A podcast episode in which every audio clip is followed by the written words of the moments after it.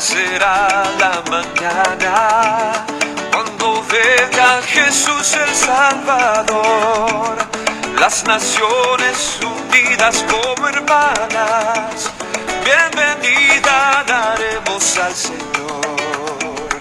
No habrá necesidad de la luna en resplandor, y el sol dará su luz, y tampoco su calor. Allí ya no habrá ni tristezas ni dolor, porque entonces Jesús, el Rey de Gloria, para siempre será el consolador. El cristiano fiel y verdadero, y también el obrero de valor, y la iglesia, la esposa del Cordero, estarán en los brazos del Señor.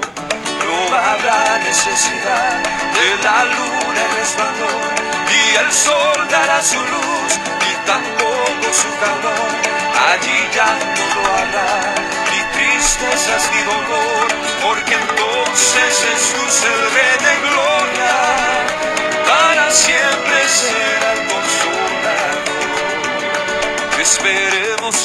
mañana gloriosa para dar la bienvenida al Rey de Amor, donde todo será color de rosa en la santa presencia del Señor.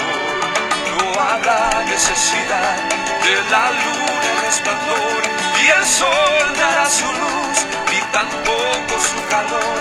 Allí ya no habrá ni tristezas ni dolor, porque entonces Jesús el Rey de Gloria para siempre será el consolador.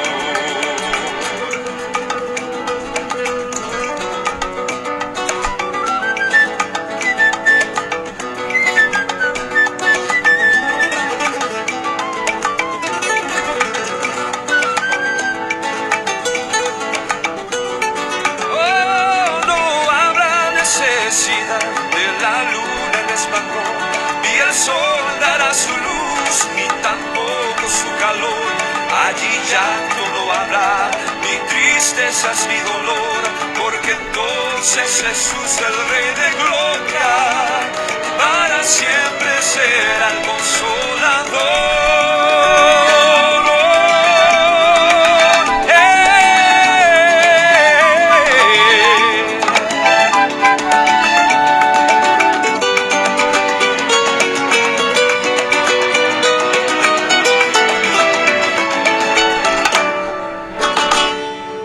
gloriosa será la mañana cuando venga Jesús, el Dios de amor. Bienvenida, bienvenido, paz de Cristo, familia. Este es su podcast, La Voz Apostólica, una voz de esperanza. Es un placer en cada oportunidad que nos da el Señor de entrar en su palabra, de abrazar sus promesas. Sí, familia, amigo, es cierto. Los que hemos creído, los que creemos la palabra del Señor, esperamos la mañana gloriosa para dar la bienvenida al Dios de amor. En un sentido ah, metafórico, hermanos, porque sabemos que la venida del Señor por su pueblo será en un abrir y cerrar de ojos, como el relámpago que sale por el oriente y se muestra hasta el occidente, así será el arrebatamiento de la iglesia, de acuerdo a lo que el propio apóstol Pablo nos deja ver en, en- en sus cartas en tesalonicenses. Pero hermanos, de que será glorioso el momento de la venida del Señor, no tenemos la menor duda. Glorioso para los que esperan en Él, glorioso para los llamados a una esperanza preciosa, para glorioso para los que, habiendo entendido el llamado de la palabra, decidieron, decidimos eh, atar los deseos de la carne, a eh, sujetarlos al Espíritu Santo y tratar, hermanos amigos, de andar en una vida de orden moral, de, en una vida de un orden distinto, en una vida de un orden que choca tremendamente contra la corriente del mundo, que choca contra la propuesta que, que nos da el mundo y que nos dan las eh, corrientes sociológicas que, que se mueven en- a través de, de todas las, eh, de todos los círculos eh, de la humanidad. ¿Por qué? Porque hoy en día estamos viviendo la era de la libertad exacerbada, la cual se convierte en un libertinaje eh, lamentable, en un libertinaje eh, que realmente, hermanos, eh, supera toda expectativa. no en vano lo declaró el Señor, que los días finales, los días postreros, serían peores que los de Sodoma y de Gomorra. De ahí, hermanos, que creemos o sacamos conclusiones los que conocemos la palabra y hemos creído que la venida del Señor está muy cerca, que la mañana gloriosa, y decimos mañana porque pues al que está en Dios le amanece, hermano. Al que anda en Cristo, al que, al que lo ha alumbrado la palabra, al que lo ha alumbrado la lámpara del Evangelio, pues le ha amanecido. Está en una mañana gloriosa, está en un nuevo amanecer de su vida, en un nuevo caminar hermana, amigo, familia, si la palabra de Dios no causa en ti una mañana gloriosa, si la palabra de Dios no causa en ti un nuevo nacimiento, un nuevo despertar, un nuevo nacer, si la palabra de Dios no te hace morir al pecado y renacer para andar en una vida de acuerdo al propósito del Espíritu Santo, entonces todavía, todavía no le has dado tu corazón a Cristo. Todavía no te has entregado. Todavía eres un religioso, eh, discúlpame familia, amigo, hipócrita. Todavía tu vida navega en una, en una religiosidad hipócrita donde aparento ser y me consuelo con la religión para andar en los deleites temporales del pecado. Así se maneja el religioso. Se, se, se viste de ropas finas y de todo para el domingo estar en algún templo eh, o el miércoles o el jueves, o, porque hay una mm, se le festejo religioso, porque hay algo, alguna, alguna tradición que se celebra y se visten de ciertas ropas, pero el corazón sigue lejos. El corazón sigue alejado del llamamiento a una transformación, a una vida diferente, a una vida distinta. Si no hay una transformación genuina en el interior del ser humano, no hay nada. Disculpen. No podemos venir y sentarnos en un espacio tan maravilloso como el que nos permite la tecnología y, y, nos abren las puertas, los portales que auspician estos podcasts. No podemos desperdiciar el tiempo para venir, hermanos, a decir cosas que, que puede oír donde sea. No, tenemos que entrar a la palabra. Tenemos que decir lo que está plasmado en la palabra. Porque pues, nos va a pedir cuentas el Señor. Oye, te sentaste 300, 500, 800 mañanas a hablar mi palabra y hablaste lo que te dio la gana. Y dejaste lo que dejé escrito ahí nomás escondidito. No le dijiste a tu prójimo, no le hablaste a tu pueblo, no le dijiste a tu hermano la verdad. Le dijiste lo que a ti te parecía, pero no le dijiste mi verdad. Yo no, no nos sentamos aquí, disculpe familia, amigo, hermano, que gracias por pasar por aquí, gracias por descargar este podcast. Es cierto, no tenemos eh, millares o millones escuchándonos, pero bueno, eh, creemos en Dios que un alma vale más que un millón de perlas. Y así con que usted nos haga el favor de escucharnos y decirle a su amiga, a su amigo, a su hermano, a su tía, a su mamá, a su papá, pues este espacio, mire, yo sé que dedica muchas horas a las series, al entretenimiento, al ocio, y, o a lo mejor está muy ocupado en el trabajo y tiene muy poquito tiempo. Nosotros nomás le quitamos 40, 50 minutos máximo. Y, y es listo y lo invitamos a, meditar en la palabra, a entrar en las, en, las propuestas y profundidades preciosas de la palabra de Dios. Creemos pues que en sentido figurado será gloriosa la mañana, cuando venga Jesús el Salvador. Las Naciones Unidas como hermanas, bienvenida daremos al Señor. Es un canto precioso con un sentido poético y otro profético, porque el Señor levantará de los cuatro cabos de la tierra los que son de Él en el arrebatamiento de la iglesia. Y luego vendrá la segunda venida de Cristo a la tierra, donde ahí sí, la gloriosa mañana será para el pueblo judío. Y todas las naciones de la tierra lamentarán. Pero la gloriosa mañana, ahí es para el pueblo judío, entre comillas, porque ellos es, eh, se darán cuenta y lamentarán cuánto tiempo sufrieron por haber negado al Señor y por haberle dado la espalda.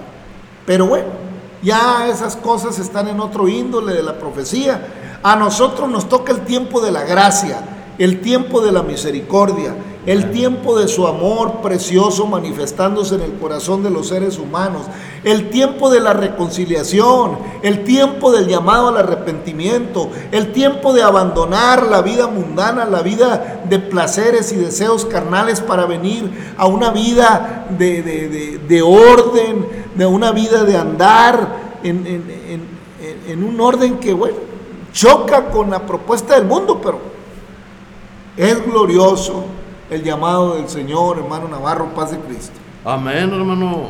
Sí, pues cómo no va a estar hermoso esa mañana que nos invita el Señor.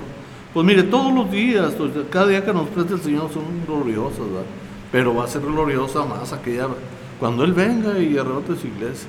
Deseamos que Dios le bendiga, hermano, hermana, querido oyente. Nosotros sabemos claramente que para Dios no hay coincidencia ninguna. Si usted está pasando por aquí o le han contado, como dice el hermano, quédese un ratito, o sea, compare, vea. No se trata de imponer nada, nada, nada. La palabra de Dios es libre, o sea, la palabra de Dios es ligerita, dice que entra como, como cuchillo en mantequilla. O sea, sí, mucha gente dice, no, pero que, no, que ese libro yo no entiendo, no, pero que ese libro, que no, pero que yo no lo entiendo, no. O sea, no podemos aplicar nuestro criterio en la palabra de Dios, o sea, podemos, lo que debemos aplicar es el interés. El interés que tenemos en conocer de Dios. Para eso es su palabra. Para conocerle cada día mejor. Para disfrutar de las bendiciones que Él nos da. Porque no nos va a dejar un libro que no nos va a servir más que para, para obediencia a Él y todo. No, nos sirve también para reflexionar. Para reflexionar en que, en que pues, cómo andamos. ¿Cómo andamos caminando? O sea, a la luz de la palabra o a la luz de nuestros deseos. Como dice el hermano, no podemos ir caminando. Hay con una apariencia, o sea, yo le digo sinceramente, tenga cuidado con andar con esas cuestiones de que haciéndole al hermanito, porque acuérdese, Dios no puede ser burlado. Amén, hermanos. Cuán gloriosa será la mañana cuando venga Jesús el Salvador. Pues hermanos, será en la mañana, como dice la palabra, o al canto del gallo, o, o al caer la noche, o en la madrugada, pues dos mujeres estarán muriendo en un molino, una será tomada, la otra será dejada, eso será de día entonces. ¿eh? Dos estarán durmiendo, uno será tomado. ¿Por qué? Ah, bueno, porque la tierra tiene diferentes horarios, mientras en Asia en este momento es de noche, pues aquí es en la mañana. Mientras, como la tierra tiene 24 usos horarios, pues puede venir para unos en la madrugada, para otros a media ocho, para otros eh, eh, al, atardecer y para otros al salir el sol. Y para otros a mediodía. Y entonces pasará como Pablo, una luz que resplandeza, que va a resplandecer más que la luz del sol, los tomará. Lo, lo bueno de este precioso acontecimiento es que será como un relámpago, como el que sale por el oriente se muestra hasta el occidente, lo cual quiere decir que es un asunto que se notará a nivel mundial. Entonces, gloria a Dios. Estamos esperando esa, preciosa y abrazando esa esperanza maravillosa. El apóstol Pedro, en su eh, primera carta escribe lo siguiente. Pedro, apóstol de Jesucristo, a los expatriados de la dispersión en el Ponto, Galacia, Capadocia, Asia y Bitinia, elegidos según la presencia de Dios Padre en santificación del Espíritu, para obedecer y ser rociados con la sangre de Jesucristo, gracia y paz os sean multiplicados. O sea que Pablo le escribe a los perseguidos, a, los expatriados, a esa iglesia primitiva, a esos primeros cristianos que salieron perseguidos tal vez de Jerusalén y, y, que están ahora en el Ponto, en Galacia, en Capadocia, en Asia, en Bitinia. Y les dice que son elegidos según la presencia de Dios Padre en santificación del Espíritu. O sea, hermanos, que si no hay presencia del Espíritu en mi vida, pues yo no sé hasta dónde estoy elegido. ¿eh? Porque el apóstol dice a los que están en la dispersión en diferentes lugares, elegidos según la presencia del Dios, de Dios Padre en santificación del Espíritu. O sea que el Padre precioso, el Todopoderoso, el Eterno, el Creador, está manifestado en el Espíritu, en el corazón del ser humano, para hacerlo saber de Él, Amén, amén. para, para sellar, para dar la garantía que le pertenecemos a Él. amén. Oiga, qué maravilla es la palabra. Y sigue diciendo, bendito el Dios y Padre de nuestro Señor Jesucristo, que según su grande misericordia nos hizo renacer para una esperanza viva por la resurrección de Jesucristo de los muertos, para una herencia incorruptible, incontaminada e inmarcesible, reservada en los cielos para vosotros, que sois guardados por el poder de Dios mediante la fe para alcanzar la salvación que está preparada para ser manifestada en el tiempo postrero. En lo cual vosotros os alegráis, aunque ahora por un poco de tiempo, si es necesario, tengáis que ser afligidos en diversas pruebas, para que sea sometida a prueba vuestra fe, mucho más preciosa que el oro, el cual, aunque perecedero, se prueba con fuego. Sea hallada en alabanza y gloria y honra cuando sea manifestado Jesucristo, a quien amáis sin haberle visto, en quien creyendo, aunque ahora no le veáis, os alegráis con gozo inefable y glorioso, obteniendo el fin de vuestra fe, que es la salvación de vuestras almas. Los profetas que profetizaron de la gracia destinada a vosotros, inquirieron diligentemente, indagaron acerca de esta salvación, escudriñando qué persona y qué tiempo indicaba el Espíritu de Cristo que estaba en ellos. Dice, qué maravilla, hermanos. Aquí hago una pausa. El, el apóstol le- lo tiene muy claro. Fíjese nomás y cómo mucha gente le da vueltas y vueltas, que si el Padre, que si el Hijo, que si el. Dice la palabra por medio del apóstol Pedro, pues que el Espíritu de Cristo estaba en los profetas de Israel. ¿eh? Los profetas que profetizaron de la gracia destinada a vosotros, inquirieron diligentemente, indagaron acerca de esta salvación, escudriñando qué persona y en qué tiempo indicaba el Espíritu de Cristo que estaba en ellos, el cual anunciaba de antemano los sufrimientos de Cristo y las glorias que vendrían tras ellos. El Espíritu de Cristo estaba en los profetas y anunciaba los sufrimientos de Cristo y las glorias que vendrían después. Amén. Oiga, ¿le queda alguna duda que Dios es uno? Pero en fin, no nos metamos en asuntos que nos van a quitar el tiempo. ¿eh? A esto se le reveló que no para sí mismos, sino para nosotros administraban las cosas que ahora os son anunciadas por los que han predicado el Evangelio por el Espíritu Santo enviado del cielo cosas en las cuales anhelan mirar los ángeles. Por tanto, ceñid los lomos de vuestro entendimiento, sed sobrios y esperar en completo en la gracia que os traerá cuando Jesucristo sea manifestado. Como hijos obedientes, no os conforméis a los deseos que antes tenías, estando en vuestra, ignorancia, sino como aquel que os llamó santo, Sed también vosotros santos en toda vuestra manera de vivir, porque escrito está, sed santos porque yo soy santo. Oiga, ¿cómo le hacemos pues? ¿Cómo le hacemos? ¿Obedeceremos a la palabra o andaremos según nuestras conclusiones de acuerdo al tiempo? Porque hay- oigo gente decir, es que esas moralidades eran antes, es que esas reglas eran antes, es que eso era antes. Oiga, es que yo no lo veo antes, yo lo veo presente Amén. y lo veo futuro. Amén. ¿eh?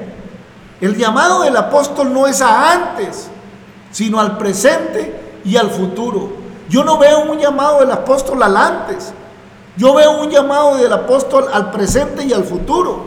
O sea, la vida, hermanos, que Dios quiere que vivamos es presente y es futuro. Amén. Amén. ¿eh? Amén. Entonces, dice que a esto le reveló no para sí mismos, sino para nosotros. Administraban las cosas que ahora, o son, o sea, ahora en este tiempo, o son anunciadas por los que han predicado el Evangelio por el Espíritu Santo enviado del cielo. Cosas las cuales anhelan mirar los ángeles. Anhelan mirar los ángeles. Por tanto, o sea, es- bueno, por tal motivo, por tal razón, ceñid los lomos de vuestro entendimiento. Yo lo traduciría así con mis palabras esto de esta manera.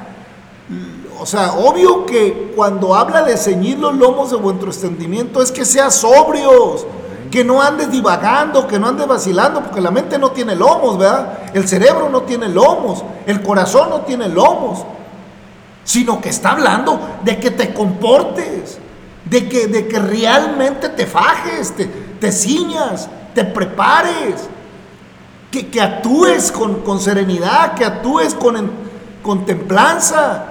Cíñete los lomos del entendimiento para que no andes errático.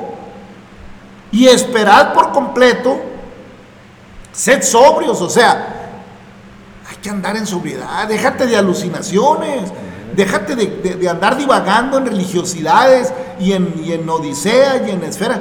Sé sobrio a lo que la palabra está diciendo, a lo que los profetas escribieron. Y podemos decir Isaías, y podemos decir Elías, y podemos decir Ezequiel, Habacuc, Oseas. Todos los profetas escribieron, los mayores, los menores.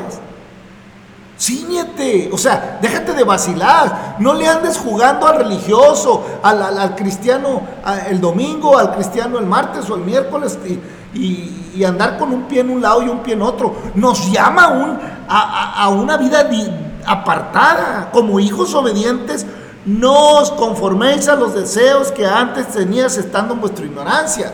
Oiga, si tú como cristianos sigues conforme a los deseos y ya, ya sabemos, o, quieres que enumeremos los deseos uno por uno. Yo creo que no es necesario.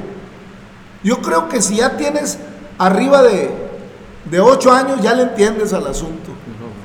Yo creo que no es necesario que cada vez están más, el pecado cada vez, dice, cada vez están más despiertos los niños. No, cada vez despiertan más temprano al pecado el ser humano. Son cosas diferentes. No es que estén más despiertos, ¿eh? sino que el pecado está a tal grado que, que- que que la viveza que aparentemente tiene el ser humano no es para bien, sino para andar ya desde muy chicos, ya agarrándole el sabor a los vicios, ya agarrándole el sabor al sexo eh, desordenado, ya agarrando, y por eso estamos sufriendo todos los trastornos, de eso hablábamos, de eso hablábamos. Eso nos ha llevado para la gente, para las corrientes del mundo, para los que te venden el mundo, para los que hacen los grandes negocios con, con- con el sexo y con las drogas y con el alcohol y con el cigarro. Pues para ellos está todo da. Esto está de maravilla. ¿Eh? Porque la industria que más vende es la del sexo, la del alcohol, la del cigarro. Son las industrias más poderosas del mundo. ¿Eh? Bueno, y la de la medicina. Pero bueno, por eso tenemos que ejercitar la fe, hermanos, para evitar tanta medicina. ¿Eh? Porque son puros paliativos. La verdadera sanidad, en la verdadera salud, la verdadera fortaleza proviene de lo alto del Padre de las Luces, donde no hay error ni sombra de variación. Nomás que la fe nos cuesta trabajo. Nos cuesta trabajo ejercitar la fe. Y, a veces somos cobardes. Yo no estoy negando la ciencia, ni estoy negando la eficacia de la ciencia, porque Dios la permite. Pero estoy diciendo que si tenemos una fe preciosa como el oro, pues a veces no necesitamos las pastillas. ¿Eh? Entonces, pero bueno, no somos fanáticos, no, no, no, no se engañe, no estamos aquí eh, para encerrarnos en fanatismos. Si, si, si hay algún fanatismo será de la palabra de Dios. Porque yo no pienso que el llamado del apóstol Pedro, aunque le escribe a los que están en, en el, en el Ponto, en Galacia, en Capadocia, en Asia, en Bitinia, pero si Pedro viviera ahorita, a los que están en África, a los que están en Europa, a los que están en Asia, a los que están en México, en Latinoamérica, a los que están en los cuatro rincones de la tierra, a los que están en todos los cuadrantes, a los que están en cada municipio, en cada alcaldía, en cada pequeña aldea, en cada selva, en cada montaña, en cada desierto, en todos los rincones de la tierra, el llamado del Señor es el mismo, arrepentidos y creed en el Evangelio, porque el reino de los cielos se ha acercado. Amén, amén. Oiga, qué cosa, hermano Navarro, ¿cómo la ve? Amén, hermano. No, es hermoso. También cuando el Señor le dice a Job, ciñete los lomos, porque te voy a preguntar y me vas a contestar. Le digo, ay, Señor. Dijo Job, no, pues, de oídos te había oído. Es que cuando el Señor nos habla, la palabra, hay que ponerse bien y fajarse bien porque por mucha gente no le gusta. Porque no, pero ay, ¿cómo que me dan una cacheta y voy a poner, me voy a poner el otro para que vean? Por eso, por eso. Pero mira, es que si tú hablas cosas, te estás arriesgando no más a que te den una, que te den varias. O sea, si sabemos que la palabra es recta y es perfecta, y sabes tú que al hablar cosas malas te vas a acarrear problemas. Por eso es la palabra, o sea, es eficaz y más cortante que toda espada. Pero también es como miel, que, que agrada al alma, o sea, es que el hombre quiere todo, como decía nuestro hermano en otras partes. ¿eh? Él la leche, la vaca y la teta, o sea, es que tenemos que, mire, todo, todo en este mundo, todo, y no nomás aquí donde estamos, no, no, en todo el mundo, todo tiene un precio, todo, todo cuesta, y al Señor le costamos su sangre. Entonces tenemos que valorar, tenemos que ser atentos, porque, oiga, no fue cualquier cosa. Cuando derramó su sangre hasta la última gota, fue para eso, para que entendamos cuán grande es el amor de Dios. Amén. Que llena toda la tierra, dice el canto. Entonces hay que ceñirse los lomos. Y como hijos obedientes, dice, por tanto ceñid los lomos de vuestro entendimiento, sed sobrio y esperad por completo en la gracia que os traerá cuando Jesucristo sea manifestado. Como hijos obedientes, no os conforméis a los deseos que antes tenías estando en vuestra ignorancia, sino como aquel que nos llamó es santo, también vosotros sed en toda vuestra manera de vivir, sed santos. Amén. Porque escrito está, sed santos porque yo soy santo. Y si invocáis por, por, por Padre aquel que sin acepción de personas juzga según la obra de cada uno, conducidos en temor en todo tiempo de vuestra peregrinación. O sea, el temor de Dios es en todo tiempo. No, es que es joven, déjalo. Es que ya está viejo, ya por eso. Es que ya... No, en todo tiempo. Sabiendo que fuiste rescatados de vuestra vana manera de vivir, de vuestra equivocada, errada, desperdiciada manera de vivir. Pues dice, la cual recibiste de vuestros padres. Es que me lo heredó papá, es que me lo heredó la abuela. Pues sí, era corrupta esa manera de vivir. Así dice. Sabiendo que fuiste rescatados de vuestra vana manera de vivir, la cual recibiste de vuestros padres.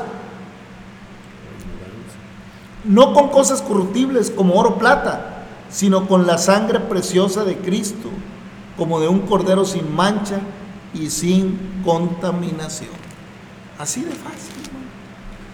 Ya destinado desde antes de la fundación del mundo, pero manifestado en los postreros tiempos por amor de vosotros y mediante el cual creéis en Dios, quien le resucitó de los muertos y le ha dado gloria para que vuestra fe y esperanza en y le ha dado gloria para que vuestra fe y esperanza sean en Dios, habiendo purificado vuestras almas por la obediencia a la verdad mediante el Espíritu para el amor fraternal no fingido, amados unos a otros entrañablemente de corazón puro, siendo renacidos, no de simiente corruptible, sino de incorruptible por la palabra de Dios que vive y permanece para siempre.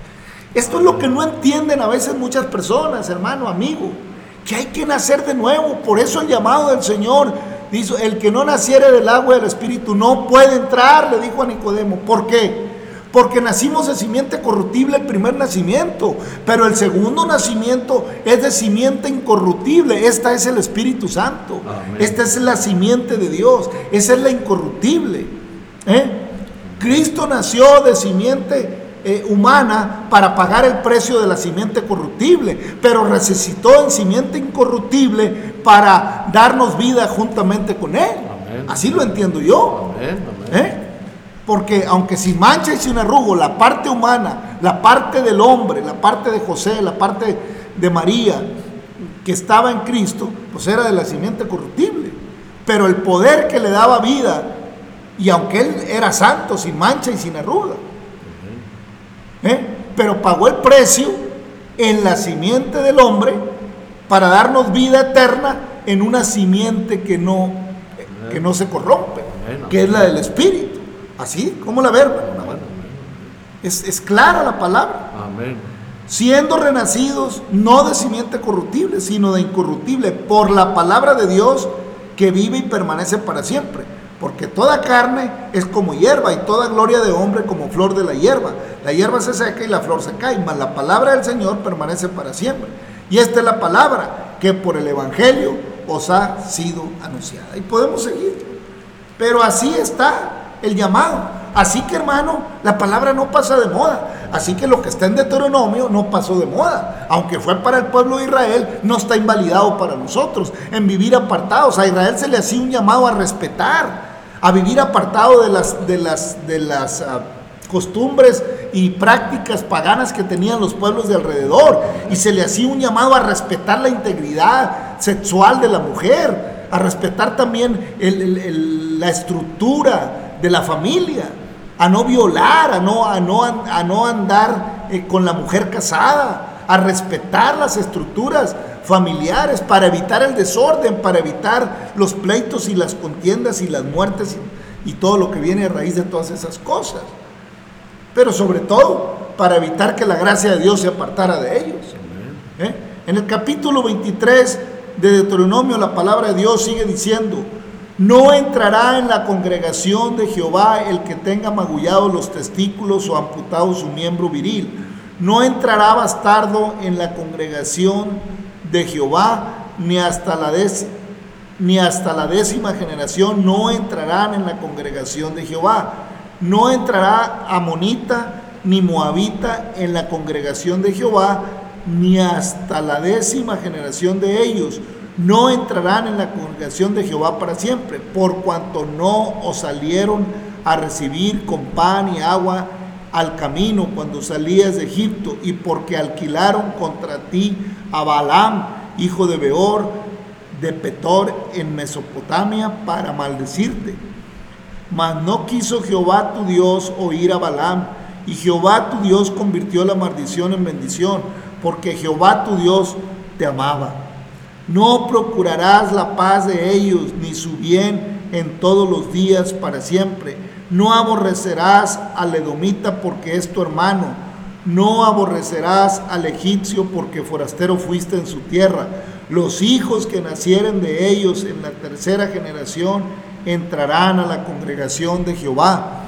Cuando salieres a campaña contra tus enemigos, te guardarás de toda cosa mala si hubiera en medio de ti alguno que no fuere limpio por razón de alguna impureza acontecida de noche, saldrá fuera del campamento y no entrará en él. Pero al caer la noche se lavará con agua y cuando se hubiere puesto el sol podrá entrar al campamento. Tendrás un lugar fuera del campamento a donde salgas. Tendrás también entre tus armas una estaca y cuando estuvieres allí fuera, cavarás con ella y luego al volverte cubrirás tu excremento. Porque Jehová tu Dios anda en medio de tu campamento para librarte y para entregar a tus enemigos delante de ti. Por tanto, tu campamento ha de ser santo para que Él no vea en ti cosa inmunda y se vuelva de en pos de ti. Oiga, hermanos, hasta de las cuestiones eh, de salud eh, básica, el Señor tenía cuidado de Israel. Le decía, o sea, las cisternas no las inventó, las inventó Dios se las dio al pueblo de Israel. ¿eh? A lo mejor las otras tribus no tenían cisternas, no tenían cuidado de sus excrementos y de sus desechos físicos y los aventaban donde fuera. No, a Israel se le dio instrucción de que cavara, de que hiciera pozos porque la presencia de Dios se paseaba. Hasta a ese grado, hermano. Así, de ahí la importancia, hermanos, de que seamos también, no exagerados, pero sí la importancia de que seamos eh, limpios en nuestra manera de vivir. O sea, es de parte de Dios que vivamos eh, en, en, una salubridad, que no seamos sucios, que no seamos cochinos en nuestra, en nuestra vida diaria necesario mantener una salubridad por el bien nuestro y por el bien de los demás. ¿eh? No entregarás a su Señor el siervo que se huyere a ti de su mano. Morará contigo en medio de ti, en el lugar que escogiere en alguna de tus ciudades, donde a bien tuviere, no le oprimirás. No haya ramera de entre las hijas de Israel, ni haya sodomita entre los hijos de Israel. No traerás la paga de una ramera ni el precio de un perro a la casa de Jehová tu Dios por ningún voto, porque abominación es a Jehová tu Dios tanto lo uno como lo otro. No exigirás de tu hermano interés de dinero, ni interés de comestibles, ni de cosa alguna de que suele exigir interés. Del extraño podrás exigir interés, mas de tu hermano no lo exigirás, para que te bendiga Jehová tu Dios en toda obra de tus manos en la tierra a donde vas para tomar posesión de ella. Cuando haces voto a Jehová tu Dios, no tardes en pagarlo, porque ciertamente lo demandará Jehová tu Dios de ti y será pecado en ti. Mas cuando te abstengas de prometer, no habrá en ti pecado. Pero lo que hubiere salido de tus labios lo guardarás y lo cumplirás conforme a lo, a lo que prometiste a Jehová tu Dios, pagando la ofrenda voluntaria que prometiste con tu boca. Cuando entres en la viña de tu prójimo, podrás comer uvas hasta saciarte, mas no podrás, mas no pondrás en tu cesto, o sea, no abuses. Cuando entres a la mies de tu prójimo, podrás arrancar espigas con tu mano, mas no aplicarás hoz a la mies de tu prójimo. Nomás lo que necesites para saciar tu hambre, no de más, porque es de tu prójimo, no la sembró para ti, para que guardes para ti, no. Puedes tomar para saciar el hambre, pero no puedes cosecharla para ti, puesto que eso es robar. Dice las diferencias. ¿Eh? Oiga, yo veo la rapiña a veces en las carreteras. Se voltea un camión con cosas y anda la gente llevando. Eso es rapiña, no se debe de hacer. ¿eh? Porque eso no te pertenece. ¿eh? Si por hambre puedes tomar algo y saciar tu vientre hasta ahí, pero no para juntar en rejas o en costales y llevar a tu casa. ¿Cuántas costumbres de las que está hablando eh, Deuteronomio 23 se practican en la tierra para mal, hermano? ¿Cuánta prostitución? ¿Cuánta eh, sodomía? ¿Cuánta invasión a propiedades? ¿Cuánto eh, usura? ¿Cuántas veces en las familias, en las propias familias, el hermano mata al hermano porque se, por quitarle una propiedad, o porque le debe, o porque esto, o porque... ¿Cuánta injusticia de todo esto, hermanos? ¿Por qué? Porque esas costumbres, hermanos, pertenecen a los que no conocen a Dios. Esas costumbres pertenecen a sentimientos mezquinos. Esas costumbres pertenecen a mentes de maldad, a mentes perversas, a mentes que tienen, eh, que no tienen un sentir de, misericordia, que, tienen, que no tienen un sentir de justicia. Que no. Sí, hermanos, sí se debe cobrar interés bajo ciertos parámetros. ¿eh? Es cierto, un banco ni es tu hermano ni es tu papá, es una institución que se dedica a eso. Pero no cobres interés de tu hermana, de tu hermano. ¿eh? Oye, oiga, ¿cómo hay gente que hasta para hacer un favor Amén. quiere cobrar, hermano? Eso no es favor. No ande cobrando favores, hermanos. Porque si el Señor aquí le decía al pueblo que no le cobrara interés a su hermano y que, y que no abusare de las propiedades, cómete eh, el trigo que alcances a arrancar con tu mano, pero no le metas hoz. Cómete las uvas que necesitas, pero no eches en rejas o en costales. O sea, no abuses. El abuso es una práctica muy común en nuestra sociedad. Te dan la mano y agarras el pie. El abuso es muy común entre una sociedad que no tiene el Espíritu Santo, que no tiene la palabra en su corazón, que dice creer en Dios, pero que con sus hechos lo niega. El abuso es común en una sociedad que no conoce los estatutos y los mandatos que Jehová dio al pueblo de Israel y que el Espíritu Santo los confirma en los que creen en este tiempo, hermano Navarro. Amén, hermano, así es. Pues es que La gente quiere todo lo fácil, hermano. O sea, desgraciadamente la gente no, pues no piensa, ¿verdad? Y si piensa, piensa para mal. O sea, no, pues me lo hallé, no, pues estaba tirado. Miren, hermano, a veces en que sepamos de quién es alguna cosa que nos encontramos, no se la devolvemos. O sea, es como que ya trae eso el, el ser humano, o sea, la maldad, ¿verdad? Nosotros sabemos claramente que Dios es espíritu y que Dios todo lo ve, todo lo ve. Entonces, pues podremos escapar de aquí, pero ¿qué vamos a hacer el día que nos vamos a presentar delante del Señor? O sea, todo está escrito. Dice que los entendidos resplandecerán. Yo entiendo que la ley de Dios es perfecta, o sea, no se equivocó.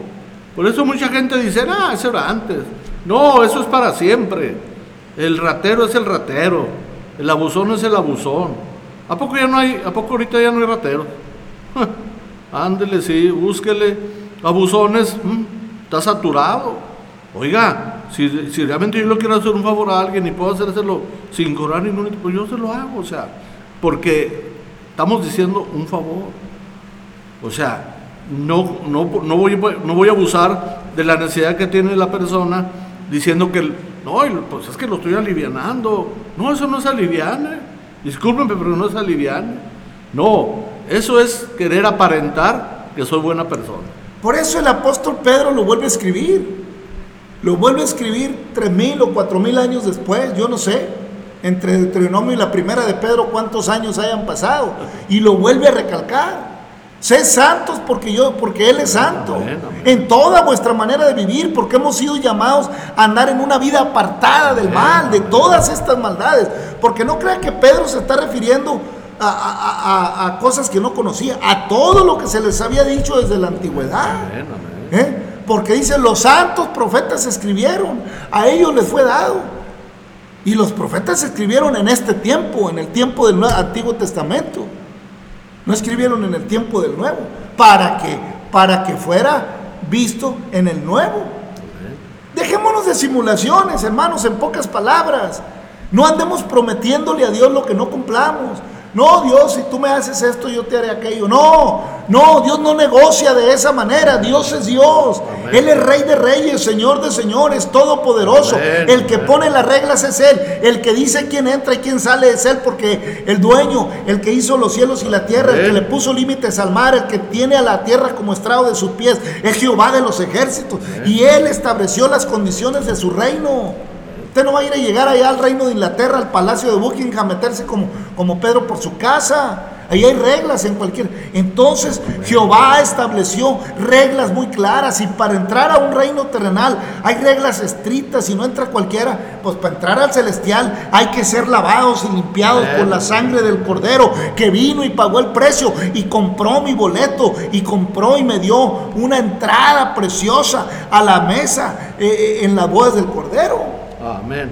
Entonces, las reglas siguen vigentes, las de sanidad, las morales, las de, todo, las del derecho, las de justicia, todas las reglas que son justas, que son dignas, todo lo santo, todo lo honesto, todo lo justo, dice también la palabra de Dios en esto pensar, porque el Señor nos llamó a andar Así como llamó al pueblo de Israel a andar en todos estos estatutos para vida y para salud de su cuerpo y para salud de su alma, espíritu, alma y cuerpo, también a nosotros el Señor nos ha llamado para andar. No somos diferentes.